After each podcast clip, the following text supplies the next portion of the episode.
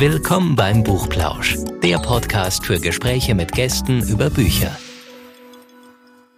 Hallo und herzlich willkommen zum Buchplausch. Hallo, ich begrüße als allererstes die Anne. Hallo Anne. Hallo Anja. Und Anne und ich, wir haben wieder einen tollen Gast, wie immer. Und zwar ist es heute ein Autor, der so viele tolle Sachen schreibt. Also da sprechen wir jetzt gleich drüber. ähm, da werdet ihr ganz schön staunen, weil ähm, das ist eine unglaubliche Bandbreite und ähm, jedes Buch für sich ist so cool, dass er sich wahrscheinlich selber gar nicht richtig entscheiden kann, wo die Reise eigentlich hingeht. Ich begrüße ganz herzlich Volker Dützer. Hallo Volker. Ja, hallo. Hallo. Hallo. Herzlich wir freuen uns willkommen. sehr. Wir freuen uns sehr, dass du unser ja, Gast bist. Und dass wir dich mal so ein bisschen ausquetschen können, weil man hat ja irgendwie immer so eine Vorstellung, dass ein Autor, der hat sich jetzt dann für ein Genre entschieden und dann sitzt der da und dann schreibt der und das ist alles so, hat man so seine, seine Vorstellung und du hast schon so viele verschiedene Sachen geschrieben, dass das irgendwie, dass es so gar nicht in, in so eine Schublade so reinpasst. Deswegen fragen wir dich jetzt einfach mal so ein bisschen zu deinem Schaffen aus. Und da gleich so die erste Frage, die wahrscheinlich jeder stellen wird, immer, äh, wie bist denn du zum Schreiben gekommen? Weißt, es sind ja immer schöne Geschichten, es sind immer ganz unterschiedliche Inspirationen, warum jemand es dann tatsächlich schafft, am Blatt oder am Computer zu bleiben. Ähm, wie war das bei dir? Ja, da habe ich schon oft drüber nachgedacht, weil mir diese Frage immer wieder gestellt wird. Das glaube ich. Wie ist das eigentlich alles gekommen? Wie konnte das passieren? Sagen wir mal so, ich habe schon immer sehr, sehr gerne gelesen und ähm, schon als, als Kind wurde ich also von meinen Eltern noch äh, angehalten, bei uns im Elternhaus wurde viel gelesen. Und ich will es mal so versuchen zu erklären. Dinge, die ich gerne habe, die ich, die ich mag, die möchte ich auch gerne selber ausprobieren. Und ähm, so bin ich zur Musik gekommen. Also als ich mhm. so 13, 14 war, kommen ja die meisten hören, fangen an, sich für Musik zu interessieren. Und mir hat es also da auch nicht gereicht, nur Musik zu hören. Ich wollte auch Musik machen. Und genauso war das mit dem Schreiben auch. Und es ist auch so mit sehr vielen anderen Dingen. Und wenn man dann viel selbst ausprobiert, stößt man unweigerlich irgendwann auf ein, zwei Sachen, wo man denkt, ja, das liegt mir, das, das macht Spaß, das kann ich irgendwie. So kommt dann irgendwann ein Schritt zum anderen. Der Anfang war natürlich wie bei allen sehr, sehr schwer. Ich bin mehr als einmal auf die Nase gefallen, weil mir ganz einfach das Handwerk gefehlt hat. Äh, also es gab, es gab sehr viele Pausen zwischen den Phasen, wo ich geschrieben habe. Und irgendwann hat mir mal ein, ein Buchhändler ein Buch in die Hand gedrückt, das hieß, wie man einen verdammt guten Roman schreibt. Und da, das war eine Offenbarung, weil ich habe auf einmal gemerkt, das kann man lernen. Das ist also nicht so, dass das nur geniale Menschen äh, können, denen das angeboren ist, sondern das ist ein Handwerk, das man lernen kann. Und als ich so ungefähr wusste, wie man das anstellt, als ich so einen Bauplan, so eine Blaupause hatte, da gab es eigentlich dann auch sehr schnell kein Halten mehr. Da hat das also sehr schnell funktioniert. Und ich habe dann, dann schnell gemerkt, dass ich irgendetwas in meinen Geschichten habe, was die Leute dazu bringt, dran zu bleiben und weiterzulesen. Äh, das ist mir sehr früh begegnet. Da habe ich natürlich dann angefangen zu überlegen, denke, naja, vielleicht hast du doch da so ein Talent, die Leute einzufangen und nicht mehr loszulassen. Probier das mal. Und so also kam das ja. Kann man ja nur bestätigen, ja. Das ist ja, ja, sind ja immer ganz, ganz tolle Mischungen auch. Also du spielst ja auch so ein bisschen mit den Genres, ne? Also das, das eine vermischt sich so ein bisschen mit dem anderen. Also insofern ist es ja immer so, so ein tolles Überraschungspaket, wenn man ein Buch von dir in der Hand hält. Ist das Absicht? Weil dir einfach so viele Sachen Spaß machen? Ich würde eher sagen, das hängt mit den Figuren zusammen, weil für mich ist an einer Geschichte das absolut Wichtigste sind die Figuren. Mhm. Da beschäftige ich mich, äh, bevor ich überhaupt anfange zu schreiben, sehr, sehr lange und sehr intensiv mit, weil ich der Meinung bin, Leute wollen über Menschen lesen. Die wollen nicht über Landschaften oder über, ich weiß nicht was, über Begebenheiten, auch schon äh, lesen, aber in erster Linie sind die, die Leute, die Figuren, die Charaktere, die im, im Buch auftreten, sind das Aller, Allerwichtigste. Und den lasse ich dann auch ab einem gewissen Punkt lasse ich die von der Leine, dann lasse ich die auch, auch gehen, wohin die wollen. Und die nehmen dann schon mal Wege, mit denen ich nicht gerechnet habe. Das bringt mich dann auch schon mal auf Seite 250 in Schwierigkeiten, aber ich, ich äh, lasse denen ihren, ihren Willen und äh, sehe, wohin die laufen. Ja. und dann, wie gesagt, dann kommen eben auch schon mal ganz unterschiedliche Sachen dabei heraus. Aber das heißt, du hast dann noch keinen so einen richtigen Plan, wie, das, wie die Geschichte endet? Also ist es immer noch schon, offen? Das schon, das schon. Ah, okay. Also ich habe schon, schon ein fertiges Gerüst von vorne bis hinten. Ich weiß also schon ziemlich genau, was passieren wird. Aber es kann unter Umständen immer wieder passieren, dass diese Figuren dann auf einmal sagen, das will ich nicht, das mache ich nicht. Und Okay. dann, dann weiß ich, naja, dann versuche ich sie zu zwingen, und das, was dann meistens nicht funktioniert. Und wenn ich ihnen dann eben äh, ihren eigenen Willen lasse, dann führen sie mich selbst auch auf, auf andere Fährten, auf andere Okay. Spuren und die Geschichte nimmt auf einmal eine ganz andere Wendung. Das äh, kalkuliere ich dann schon mit ein. Klar, ich habe natürlich so bestimmte Steps, so bestimmte Punkte im Roman, wo ich dann mich hinhangele. Aber was dazwischen drin passiert, kann durchaus schon mal anders ausfallen wie gedacht, ja. Du hast ja inzwischen über ein Dutzend Bücher veröffentlicht. Ähm, ist dir da eins besonders oder Ja. vielleicht auch eine Figur besonders ans Herz gewachsen? Mm, Ja, der Lenny, der Lenny Coriatis aus äh, Morgen bist du tot. Den mag ich immer noch, ja. Alle anderen auch, äh, vor allen Dingen meine Bösewichte. Aber äh, äh, ja, die muss man mögen. Die sind Ja, die wichtigsten der im Buch. Ja, Je böser die sind, desto abgrundtief schlecht, äh, äh, desto besser wird das Buch nachher. Aber also der Lenny ist schon eine meiner Lieblingsfiguren, ja, muss ich schon sagen. Jetzt machst du gleich neugierig auf das Buch. Aber ist es, also weil du gerade sagst, so ans Herz gewachsen, wirklich liegt es auch daran, dass du die Figuren so, so, ja, dass du denen so viel ähm, Persönlichkeit gibst? Weil ich sage jetzt mal, es gibt ja, es gibt ja so die eine Variante, dass man eine Figur halt, weiß ich nicht, beschrieben wird, weiß ich nicht, was die anhat, was die für Haare hat oder so. Aber das machst du ja nicht. Also du beschreibst ja wirklich, also du, man lernt ja durch dich die Leute ja wirklich kennen. Also man hat das Gefühl, man lernt die kennen. Da ist jetzt jemand, ne, dem ich tatsächlich begegnet bin. Das ist ja schon besonders. Und das macht ja auch, ähm, macht ja immer besonders viel, also mir zumindest am meisten Spaß, ja, wenn man Leute wirklich kennenlernt, so wie du das machst. Mhm. Liegt es daran, dass du den, ja, dass der dir auch so, so nah, nah geworden ist, weil du den so versucht hast, so gut zu beschreiben? Das kann durchaus sein. Also ich bin im Moment dabei äh, neues, an, einem, einem neuen Projekt und zwar ist das eine Krimiserie, ähm, die ich für euch machen möchte. Und da brauche ich ja als erstes mal ein, eine Hauptfigur. Und äh, da habe ich jetzt lange drüber nachgedacht und immer wieder auch äh, Pausen gemacht dazwischen. Und dann stelle ich fest, wenn ich Abstand von den ursprünglichen Ideen nehme, dann Mhm. fängt diese Figur, die nimmt auf einmal irgendwie Gestalt und Leben an. Die fängt auf einmal an, äh, die, die klopft in meinem Hinterkopf an und entsteht da plötzlich. Und die fängt, ich sage jetzt mal, was, was äh, mich in Schwierigkeiten bringen könnte, die fängt an mit mir zu sprechen. und die, die fängt, die nimmt in irgendeiner Weise Gestalt an und, und, und formt sich immer, immer mehr zu einem realen Menschen. Das geht mir dann immer, ich lasse die dann auch laufen. Ja? Ich, ich denke dann immer mal wieder darüber nach und dann, dann denke ich mir, was, was, was will der eigentlich im, im Roman? Was passiert denn? Äh, was, was, was passiert ihm? Was, was will er erreichen? Was ist das eigentlich für, für ein Mensch? Was hat er für Probleme? Was hat er vor allen Dingen vorher erlebt, bevor er auf Seite 1 überhaupt auftritt? Und ähm, da mache ich mir eben sehr viele Gedanken. Ich fange dann an, zum Beispiel diese Figur zu interviewen. Ich stelle den Fragen und, und ich sage, warum lässt du mich nicht in Ruhe? Und äh, so äh, kommt immer mehr, äh, also das Bild verfeinert sich immer weiter, bis tatsächlich nachher ähm, am Ende des Buches äh, man wirklich meinen könnte, äh, ich gehe aus der Haustür und ich begegne den Leuten, weil die Ja, so genau. real geworden sind dann. Ja, ja ich, besser kann ich es nicht erklären. Also, Ey, das ist, das ist passiert toll. einfach. Ja, okay. Aber gibt's dafür auch dann ähm, mal so reale Personen, also die du, die du da, also vielleicht irgendwie jemanden, den du siehst, keine Ahnung, im Bus oder beim Einkaufen, und sagst, Mensch, was ist denn das für ein Typ? Und dass dich sowas auch inspiriert? Inspirieren schon. Also ich habe ganz zu Anfang, wo ich noch nicht so viel Übung, sag mal, und Erfahrung hatte, habe ich schon des Öfteren mal Leute aus meinem Umfeld, bestimmte Eigenschaften von Leuten aus meinem Umfeld genommen und dann so Figuren zusammengebastelt. Ähm, das habe ich aber sehr schnell aufgegeben, weil dann doch der ein oder andere sich wiedererkannt hat. Und es waren nicht immer nur ähm, positive Figuren.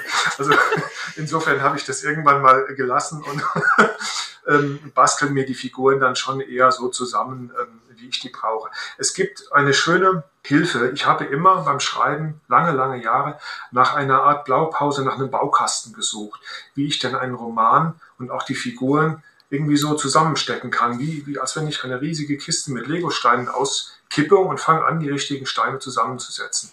Und äh, da bin ich irgendwann auf die sogenannte Heldenreise gestoßen.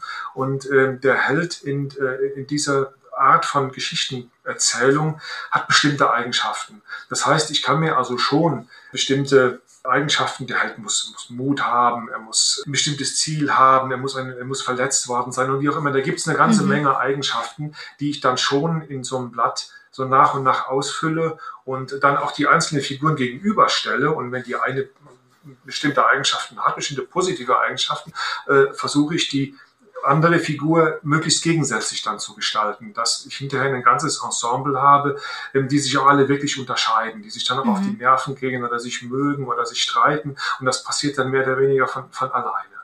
Ich muss allerdings auch dazu sagen, dass ich immer wieder an einen Punkt komme beim Planen, wo ich sagen muss, ich schiebe das alles beiseite und ich muss anfangen zu schreiben, weil erst dann fängt das wirklich alles an zu leben. Mhm seltsam. Also äh, man, man fragt ja auch oft immer Autoren, wo kriegen sie ihre, bloß ihre ganzen Ideen her? Und ich sage immer, ich habe keine Ideen, ich bekomme die eigentlich erst, wenn ich schreibe. Mhm. Ich kann mhm. mich nicht hinsetzen und kann sagen, so, ich brauche jetzt Kapitel 1 und äh, klar im Groben schon, ja, aber, aber im, im Detail nicht. Ich, ich schaffe es nicht, im Detail Kapitel für Kapitel zu planen oder auch die, was die Figuren sagen und tun werden, sondern ich muss anfangen zu schreiben. Erst wenn ich schreibe, passiert mhm. irgendetwas. Irgendetwas löst das ja. aus, am besten sogar mit der Hand. Irgendetwas löst das aus und dann fängt es plötzlich an zu laufen. Das kann ich echt gut nachvollziehen. Ja. Hältst du dann auch die Figurencharakteristika fest, schriftlich? Oder du hast ja vorhin gesagt, du stellst ihnen Interviewfragen ja. oder passiert das dann nur in deinem Kopf? Nee, nee, also das mache ich schon äh, ziemlich detailliert. Ich habe sogenannte Soufflierblätter, wo also die ganzen physischen Eigenschaften der Figur drinstehen, wie groß, welche Augen, welche Haarfarbe und so weiter.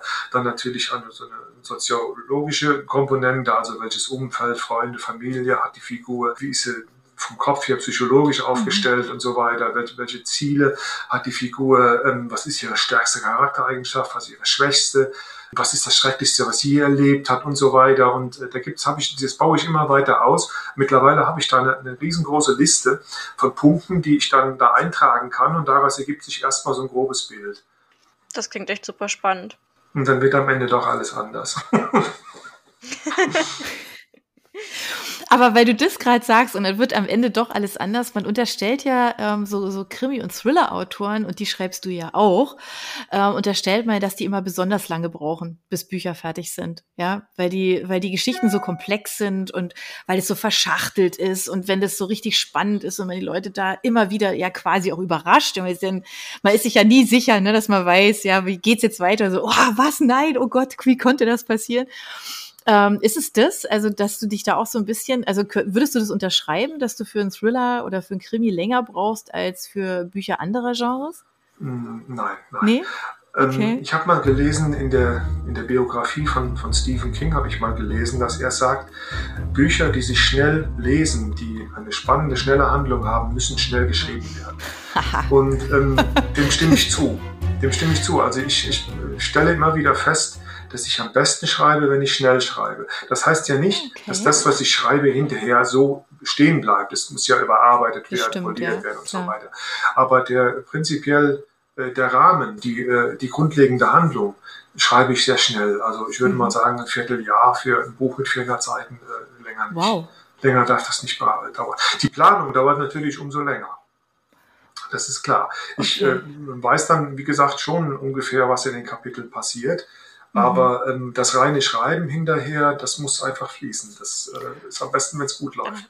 Aber es kann natürlich auch sein, dass ich dem Cursor beim Blinken zusehe und, und es passiert erstmal gar nichts. Das, okay. das ist vor allen, Dingen, vor allen Dingen am Anfang ist das schlimm. Also wie mit dieser Reihe, was ich eben sagte, habe ich also gestern angefangen und jetzt endlich die erste Seite geschrieben, nachdem ich bestimmt drei Wochen darum herumgestrichen bin, wie die Katze um den heißen Brei, weil ich kann nicht anfangen, wenn ich nicht einen guten ersten Satz habe. Das ist das, für mich, ich kann das nicht. Das, verstehe ich so, das verstehe ich so. Ich, ich bin verrückt, wenn ich, wenn, wenn der, ich habe manchmal, dann ende ich den 20 Mal hintereinander ab, weil, weil ich, ich komme da nicht weiter. Der erste Satz muss gut sein.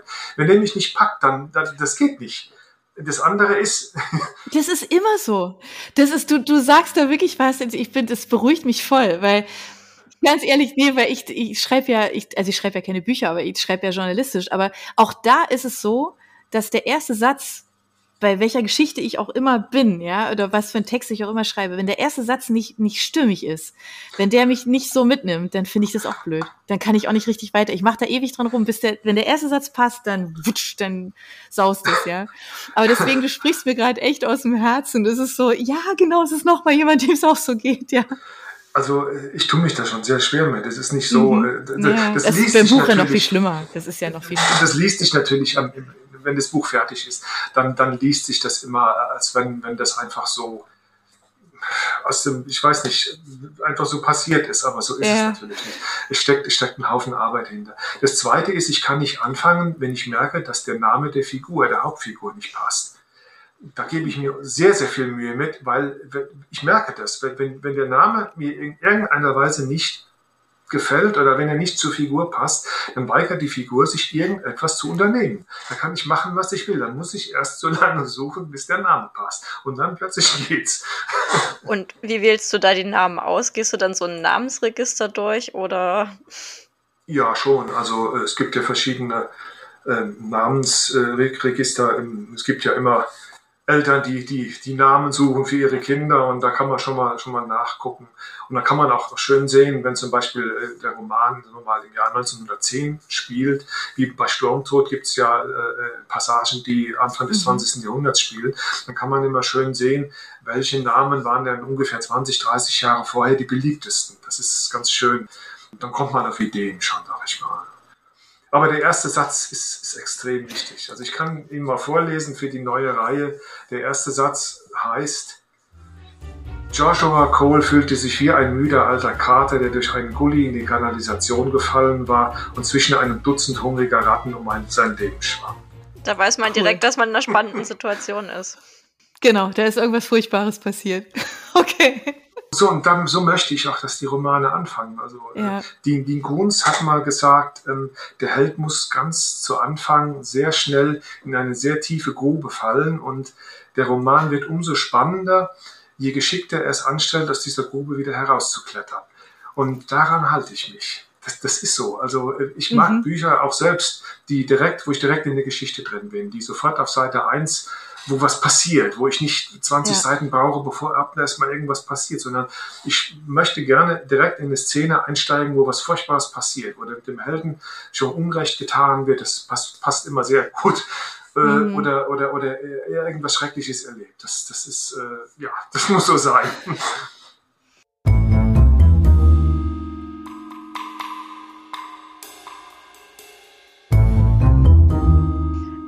Du schreibst ja neben ähm, Thrillern und Krimis auch historische Romane. Was liegt dir denn davon mehr oder was macht dir mehr Spaß?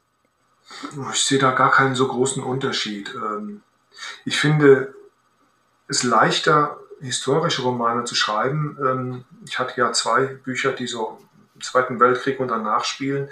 Ich finde, es ist da erstaunlicherweise leichter. Also ich muss anders anfangen. Ich hatte sehr viele Krimis und Thriller geschrieben, bevor ich das Genre da mal gewechselt habe. Und ich hatte lange Zeit Bedenken, ob ich das überhaupt kann, ob ich da als Autor überhaupt reif genug für bin. Und habe dann erstaunlicherweise festgestellt, dass ich hier noch schneller geschrieben habe. Und äh, ich habe mich gefragt, warum. Und mir ist aufgefallen, dass ich mich einfach da an einer, einer bestimmten Reihe von historischen Begebenheiten entlanghangeln kann, ähm, die mir als Gerüst dienen. Und mhm. äh, insofern hat, und äh, es ist, ich muss mich da nicht so sehr um die sogenannten Red Herrings, also um die falschen Fährten kümmern, die man im Krimi legt, ähm, äh, sondern ich kann einfach von A nach B nach C in den Ereignissen gehen und kann das fortlaufen lassen. Das ist, empfinde ich als sehr viel einfacher, als mhm. zum Beispiel einen, einen Krimi-Plot äh, zu entwerfen, weil das ist wirklich Arbeit, das ist wirklich schwierig. Und da habe ich auch immer wieder Fehler gemacht, äh, die hinterher dann aufgefallen sind in Leserunden. Und naja, das ist dann nicht so schön.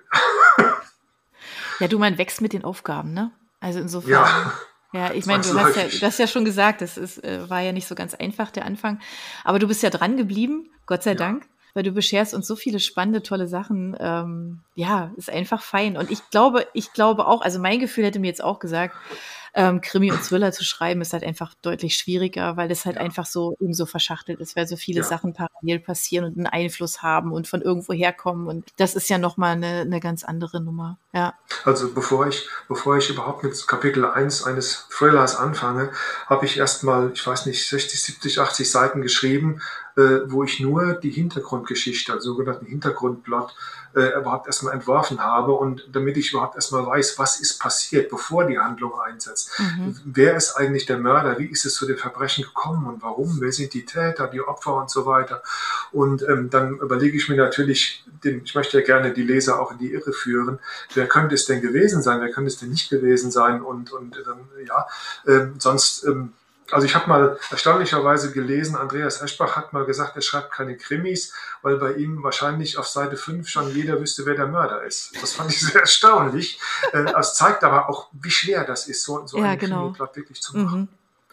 Also es ist schon die hohe Kunst, ne? Das ist schon, ja, das ist schon ganz speziell, ja.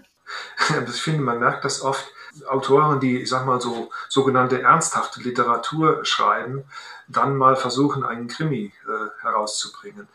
Ähm, dann, das, dann merkt man dran, wie schwer das ist, weil die stellen sich das so einfach vor. So ein Krimi oder so ein Thriller, das ist äh, Trivialliteratur, das ist, das macht man mal so nebenbei, aber das ist nicht so. Ein gut konzipierter Thriller ist schon ein hartes Stück Arbeit. Ja, definitiv. Also aber hast du das auch so erlebt, dass deine historischen Romane irgendwie ernster genommen werden, weil die halt eher zur ernsthaften Literatur gezählt werden als Thriller oder gab es da keinen Unterschied? Nein, weil die letztendlich dann auch wieder spätestens beim Showdown zu einer Art Thriller irgendwo mutiert sind. Also sagen wir mal, zumindest es waren äh, Thriller-Elemente drin. Also da kann ich meine Herkunft doch nicht so ganz verleugnen. Und ich finde, ich mache da nicht so einen Unterschied. Ich springe auch gerne immer zwischen alle Stühle. Mir ist es nicht so, so wichtig, was das, welches Genre ich jetzt da wirklich mhm. bediene oder ob ich da wirklich in eine Schublade passe. Mir ist ganz einfach nur wichtig, ich finde, nur spannende Geschichten sind es wert, erzählt zu werden. Und es spielt für mich keine Rolle, ob die im 18. Jahrhundert äh, spielen oder heute oder ob da ein Mord passiert oder ob ich da über, über die Euthanasieverbrechen der Nazis schreibe oder so. Das muss spannend sein. Ich, ich sehe auch mhm. keinen Grund, warum man ernsthafte Themen äh, nicht auf diese Weise den Leuten nahebringen soll. Na, bestimmt. Und könntest du dir auch vorstellen, nochmal ein anderes Genre auszuprobieren? Ja, welches? Das ist ja immer schon, spannend, schon, oder? Das ja. ist ja dann egal. Schon, schon. also ich, ich bin immer für Überraschungen gut und äh, ich habe mir auch schon Gedanken gemacht, was ich mal anderes schreiben könnte, aber ich komme doch oft zum Thriller zurück. Ich äh, komme irgendwie aus der Ecke, ich weiß nicht warum. Keine Ahnung. Gehört es, also gehört denn also diese Spannungsliteratur schon zu den Sachen, die du, ähm, die du früher auch gerne gelesen hast? Ja, ich habe schon mal drüber nachgedacht. In den, in den 80ern hatte ich Bekannte und einen, einen guten Freund, der ein Horrorfilm-Fan war und der hat mich in den 80ern in jeden Horrorfilm geschleppt im Kino, der lief. Und ich habe bis heute also gedacht, ob das in irgendeiner Weise nachgewirkt hat. ich weiß es nicht, da was hängen geblieben ist. Aber ich okay. finde, ich finde der, der Thriller ernsthaft, ich finde der Thriller eignet sich insofern besonders gut, Charaktere offen zu legen, weil die Figuren da in extreme Situationen versetzt werden. Mhm. Da kann man am besten sehen, wie, wie eine Figur reagiert, wenn sie eben extremen ja, Situationen ausgesetzt ist. Ja, ich glaube, die dürfen auch mehr, ne? Also ich glaube, in so einem, in so einem, keine Ahnung, in so einem romantischen Liebesroman oder so, da gibt es dann halt einfach so bestimmte Konventionen, ja, da muss man sich, glaube ich, schon so ein bisschen so dran halten. In einem Thriller, ja. in einem Thriller kannst du dich ja komplett austoben. Ich meine, die Figuren dürfen ja per se ja eigentlich alles. Jein, also sie müssen auf jeden Fall glaubhaft agieren. Ähm, und ich habe auch, auch immer wieder festgestellt, weil ich komme schon so aus der Ecke Dean Kuhn, Stephen King so ein bisschen. Mhm. Und äh, das waren so die ersten Sachen, die ich geschrieben habe. Und da ging es dann auch immer um, um äh, da waren auch schon mal übersinnliche Sachen drin oder eben auch äh, technische Möglichkeiten, die vielleicht in naher, jetzt noch nicht, aber in naher Zukunft möglich sein werden, wie eben in Morgen bist du tot auch. Und ähm, da habe ich schon festgestellt, dass es schon äh, äh, Publikum gibt, Leser gibt, die bestimmte Erwartungen an einen Thriller haben und die es gar nicht mögen, wenn man da ausbricht und wenn man plötzlich Elemente äh, da reinbringt, die ein bisschen äh, ja, ich finde, Science Fiction ist zu hoch gegriffen, aber mhm. ein bisschen fantastisch sind oder ein Ausblick auf die Zukunft sind. Ich nehme mir immer jede Rezension, vor allen Dingen die schlechten, auch sehr zu Herzen. Aber ich habe aufgehört, versuchen zu wollen, wirklich jedem gerecht zu werden. Ja, das, das geht ja auch nicht. nicht. Das mhm. ist unmöglich, das geht nicht. Also es gibt, ein, es gibt also viele, ich habe immer häufig sehr gute Rezensionen, was mich sehr, sehr freut. Es sind aber auch dann immer mal wieder welche dabei, die dann auch grottenschlecht sind. Und dann kann diese Leute kann ich dann einfach nicht erreichen. Das, das geht halt nicht. Ich kann nur so schreiben, wie das, was, was ich auch selbst gerne lesen würde.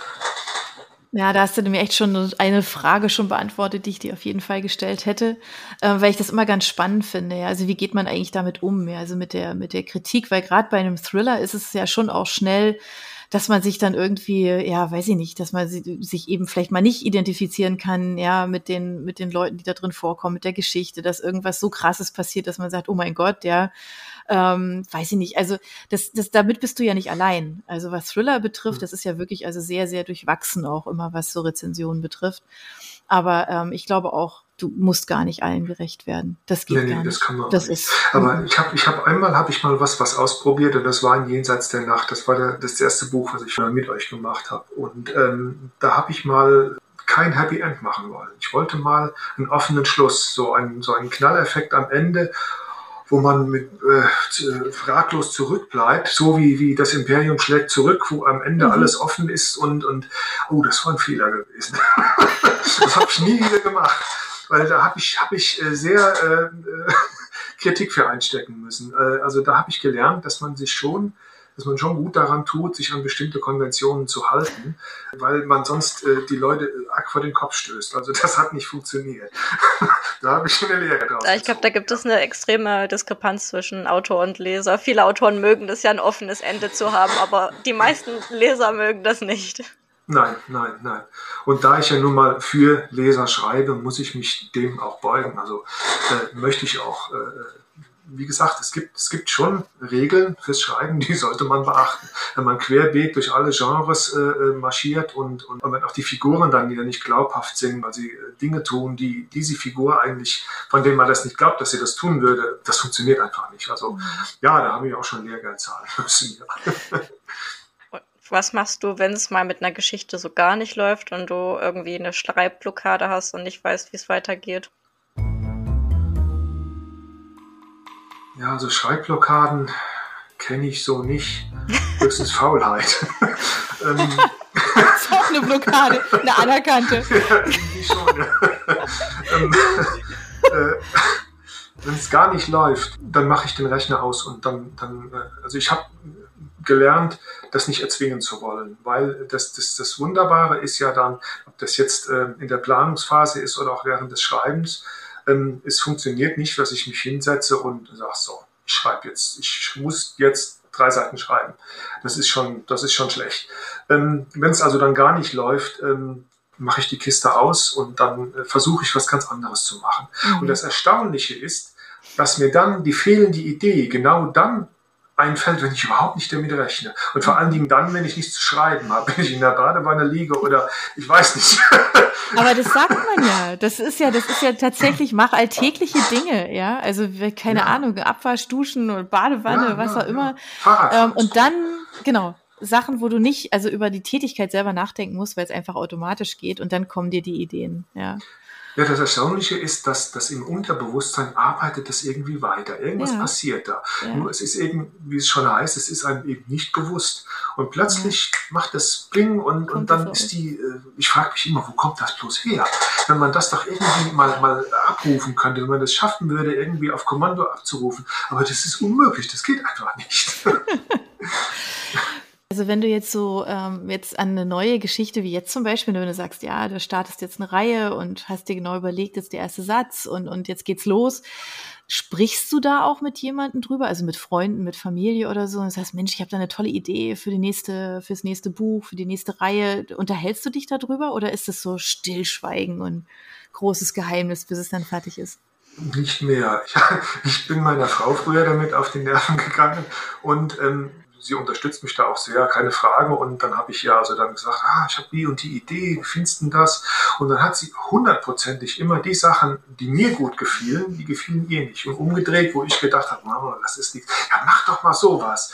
Und dann habe ich irgendwann äh, Und dann habe ich äh, mit, mit Freunden oder mit, mit Kollegen, Bekannten schon mal drüber gesprochen. Dann habe ich aber schnell gemerkt, äh, ich bin irgendwie anders. Also offensichtlich habe ich doch einen Haufen Fantasie, die andere Menschen oder andere Leute nicht so haben. Denn wenn ich denen mit solchen verschrobenen Ideen gekommen bin und habe versucht, das zu erklären, habe ich schnell gemerkt, die können mir gar nicht folgen. Äh, irgendwie, irgendwie, äh, das arbeitet, das hat dann schon, schon gearbeitet in meinem Kopf, mhm. vielleicht schon, schon tagelang. Und ich sprudel das dann raus und die anderen wissen eigentlich gar nicht so richtig, was ich da, äh, was ich eigentlich will. Und ich bin dann irgendwann dazu übergegangen, ich muss das schon mit mir selbst ausmachen, ja. Oder mit dem, mit dem, mit dem Teddy, der, mit, mit Conny, meinem Ghostwriter, der, der auf dem Schreibtisch sitzt. Der, mit dem rede ich schon mal, ja. okay, okay. Und ähm, wenn du gerade nicht schreibst, was sind dann so deine Hobbys? Äh, was mache ich sonst? Also ich mache noch so viel, bin ja auch nicht mehr so ganz jung, aber so viel Sport, wie es halt noch geht. Ich fahre gern, gern Fahrrad, ich, ich schwimme gerne und ich habe äh, ja jahrelang von also mit 15 habe ich angefangen, Schlagzeug zu spielen. Das hat dann irgendwann im Laufe der Jahre, äh, hat es doch nachgelassen, aber ich habe jetzt die E-Gitarre noch für mich entdeckt.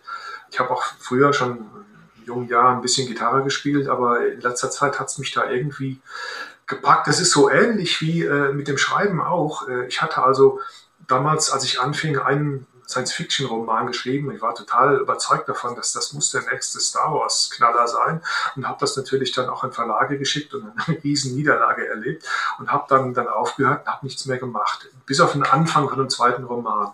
Und diesen Anfang, den habe ich Jahre später äh, nochmal wiedergefunden und habe dann angefangen zu lesen und habe gedacht, oh, das ist doch gar nicht schlecht, versuch das nochmal. Und da fing das an zu laufen. Und so war es mit der Gitarre auch. Die hab, ich hatte eine und die habe ich irgendwo beim Aufräumen auf dem Speicher nochmal entdeckt und in die Hand genommen. Und da ist jetzt auch wieder irgendwie was draus erwachsen, entstanden, was mich fasziniert. Das fällt mich an. Ich, ich weiß nicht, wo das herkommt. Und wie viel kann man eigentlich neben dem Schreiben auch noch lesen? Ach, das geht schon.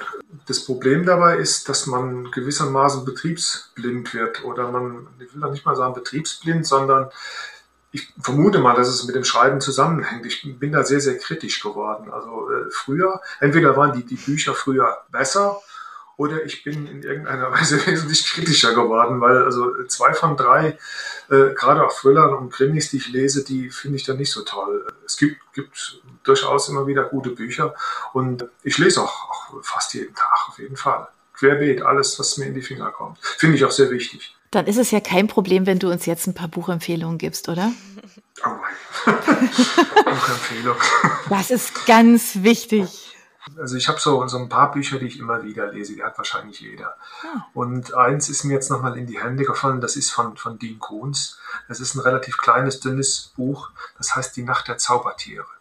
Ist relativ unbekannt und ist aber eine wunderbare Geschichte über Stofftiere, die, die aus der Werkstatt eines Spielzeugmachers ausbrechen, um, weil sie eine ganz, ganz wichtige Mission erfüllen müssen. Das ist klasse. Ganz toll. Sollte auch, äh, Tim Burton soll das, glaube ich, mal verfilmen, ist aber nicht dazu gekommen, leider.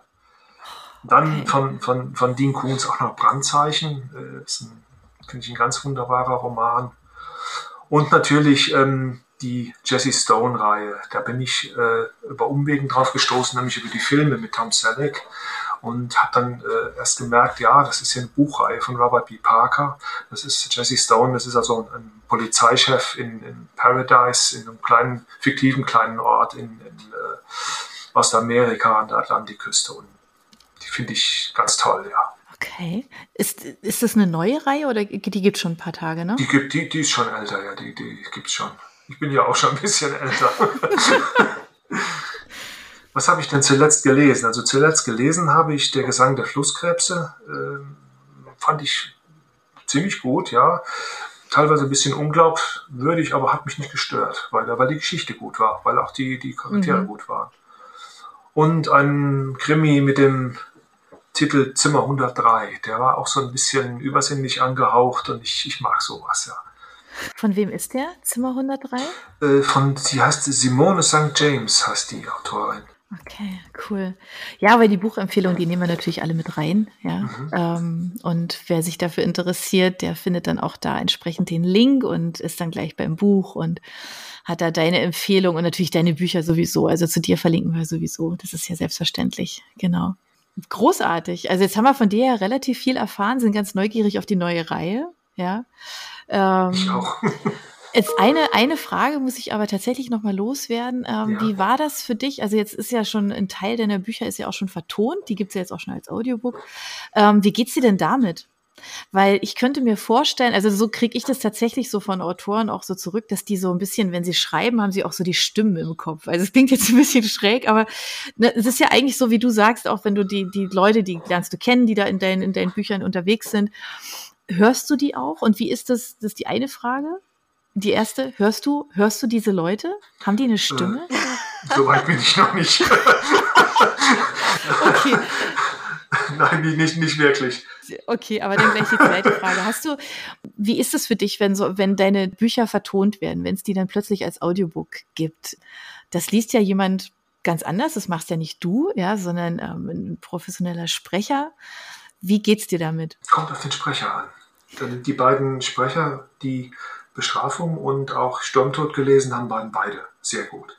Hat mir wirklich sehr gut gefallen. Ich habe es auch wirklich äh, selbst gehört, alles. Mhm. Und ähm, weil es ist eine komische Sache. Also ich ja, erinnere deswegen. mich immer wieder daran, ähm, wenn wir früher, also wenn ich mit meiner Band ins Studio gegangen bin und wir haben dann Sachen aufgenommen, ja, sind wir nach Hause gefahren und dann ist die Aufnahmen, die sind rauf und runter nur gelaufen im, im, im Radio, also im, ja. ein CD oder eine Kassette damals noch und äh, das hat man sich immer wieder angehört. Und erstaunlicherweise habe ich festgestellt, dass ich aber in meine Bücher, in meine eigenen Bücher eigentlich gar nicht so, so reingucke, wenn die da mal draußen sind. Klar, wenn man das Buch in der Hand hält, oh, muss man mal reingucken, das ist ein ganz tolles Gefühl. Aber man, also ich lege mich da nicht hin äh, und, und, und, und lese die nochmal. Das, äh, ich kenne die ja im Prinzip fast schon auswendig, ja, auch durch die, durch die viele Bearbeitung. Das ist, das finde ich irgendwie komisch. Denn wie gesagt, also die, die, Musik kann man immer wieder hören, auch gerade die man selbst gemacht hat. Aber wenn man etwas geschrieben hat, das, das bleibt dann irgendwie. Aber das, das packt man so eigentlich nicht nochmal mhm. an. Das ist merkwürdig. Und beim Hörbuch ist es wieder eher wie mit der Musik. Das war dann schon eine, eine neue Erfahrung, dass eben mal von jemand Fremdem, äh, der auch gut lesen kann, das mal so zu hören, wie der das interpretiert, wie mhm. der die Stimmen äh, interpretiert. Das fand ich wirklich toll, ja. Genau. Ja, deswegen habe ich gefragt, ne, weil das wirklich, da hat man ja so als Autor, hat man ja vielleicht auch manchmal ja so tatsächlich so eine Vorstellung, ja, oder so ein Empfinden, ne, und, und ist es dann so richtig, ja, wenn man das dann hört, aber, aber schön, ja. Also wir können unseren, unseren Buchplauschhörern echt nur empfehlen, hört mal in die Hörbücher auch rein, ähm, lest ganz viel, äh, lasst euch mitreißen mit ähm, ganz verrückten spannenden Geschichten. Und ähm, ja, und bleibt uns treu. Und wenn ihr Fragen an, an Volker Dützer habt, ähm, dann meldet euch doch einfach bei uns. Ähm, wir beantworten die gerne. Wir reichen die Fragen weiter. Wir stellen aber auch deine Kontaktdaten natürlich rein. Kann man vielleicht noch erwähnen, die Leserunde auf Lovely Books für Sturmtod läuft ja im Moment noch. Ja, es gibt genau. zwar, die Verlosung ist zwar durch, aber die, die Runde läuft ja noch. Und das, genau. das finde ich auch immer eine sehr, sehr schöne Möglichkeit, mit, mit äh, Lesern in Kontakt zu treten mhm. und dann wirklich den direkten Austausch mal zu haben. Ja. zu schauen, äh, worauf reagieren die, wie reagieren die auf bestimmte Szenen, auf bestimmte mhm. Begebenheiten im Roman. Wobei es da auch wieder interessant ist, was den einen gefällt, gefällt den anderen nicht. Also da ist, kann man es auch nicht allen recht machen. nee, genau. Genau, genau. Und das nehmen wir einfach mal so mit. Volker, vielen, vielen Dank, dass du bei uns im Buchplausch zu Gast warst, dass wir mit dir plauschen durften, dich mal so ein bisschen ausquetschen durften. Ähm, es hat sehr viel Spaß gemacht. Hab vielen Dank. Wir sagen an dieser Stelle Tschüss. Tschüss vom Buchplausch. Tschüss. Für unsere Buchplauschhörer haben wir übrigens noch etwas ganz Tolles. Falls ihr nämlich jetzt gerade nach dem richtigen Hörbuch sucht, dann könnte Bookbeat eine gute Idee sein. Stöbert durch über 50.000 Hörbücher. Entdeckt Bestsellerlisten, die Hörbücher von DP natürlich auch, oder lasst euch ganz persönliche Empfehlungen geben. Ihr wollt das einfach mal ausprobieren? Buchplausch und Bookbeat schenken euch einen ganzen Monat Bookbeat for free. Meldet euch einfach mit dem Rabattcode Buchplausch bei Bookbeat an oder geht auf die Seite www.bookbeat.de slash Buchplausch Und schon seid ihr dabei. Den Link, den haben wir auch noch einmal in die Beschreibung der Podcast-Folge eingefügt. Also nutzt dieses wunderbare Angebot, einen Monat lang so irre viele Hörbücher zu hören, wie ihr wollt, denn genauso funktioniert Bookbeat. Das ist nämlich toll. Ihr könnt so viele Hörbücher hören, wie ihr wollt. Das ist doch jetzt genau das Richtige, oder? Also ausprobieren. Wir freuen uns mit euch. Bis dann.